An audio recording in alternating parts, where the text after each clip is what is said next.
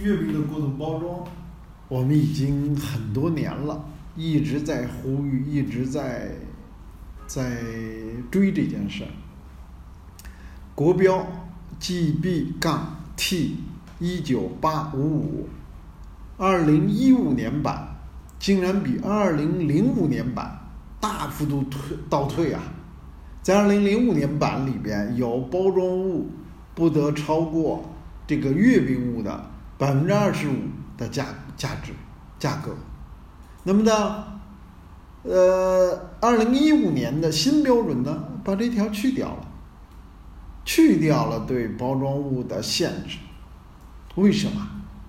因为这些标准呢是行业中人制定的，因为我们反对，所以制定这些标准，甚至于标准平台、标准委开会，我申请发言都不都不让我去了，因为呢，我们对太多的标准有意见了，因为这些标准带来了我们非常严重的自然资源。生态环自然资源的浪费，生态环境的破坏。我们都知道，我们小的时候，月饼是多么简单的包装啊！我们拿起来，简单的拆一下包装就能吃。现在不是了，现在是很多层。我们买了一份月饼，重量一千多克的月饼，百分之四十、百分之三十的重量。是月饼，其他剩下的都是铁盒、纸盒、塑料盒、塑料袋，一套的一整的，绝大多数都是包装，而包装的价值也超过了，甚至于有的都超过了月饼的价值。那么，工业文明出于促销、出于资本逐利的目的带来的这些。怪现象、丑陋的现象，而我们在制定标准的时候，在制定条例法规的时候，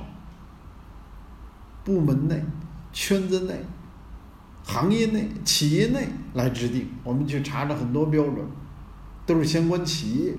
深度参与，由相关行业来制定的，甚至于国标、行标都是这样。没有生物多样性、生态环境的代表参与其中，这怎么行呢？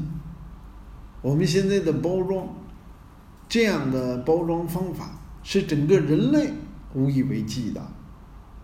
包装本身的价格，随着规模化的工业生产，似乎也还不算太高，但是人类的自然资源的成本。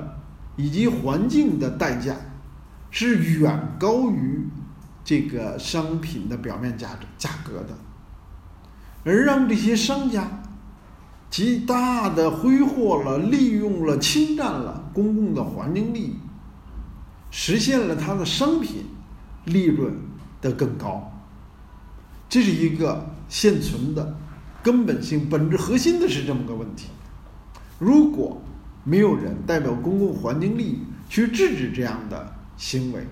我们今天看到这样的行为太泛滥了。我们之前强调月饼，还有粽子，粽子也是如此。其实还有什么？还有太多的东西了。一本书，绝大多数的分量放在重重的书皮和过分的印刷上，根本没有在。书的内容和质量上，越来越少的人看书，但是书印的越来越豪华，而使用的范围又相当有限，这样这些都是来侵占了公共的环境利益，公共的栖人类的栖息地，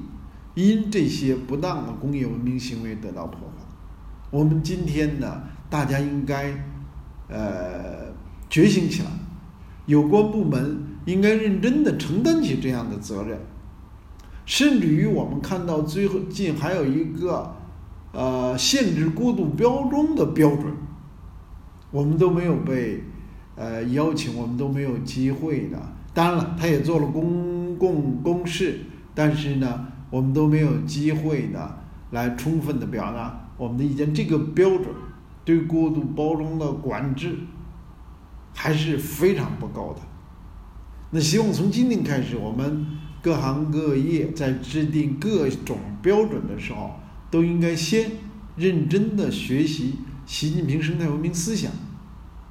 先认真的去从节约资源、保护环境的立场和角度去思考，不能够简单的只请企业、只请关联机构支持下的。呃，专家组、课题组来做这样一个项目，我们看到今天还有太多的标准存在着非常严重的不符合生态文明思想的内容，希望公众能引起注意，希望大家能共同改变这个现状。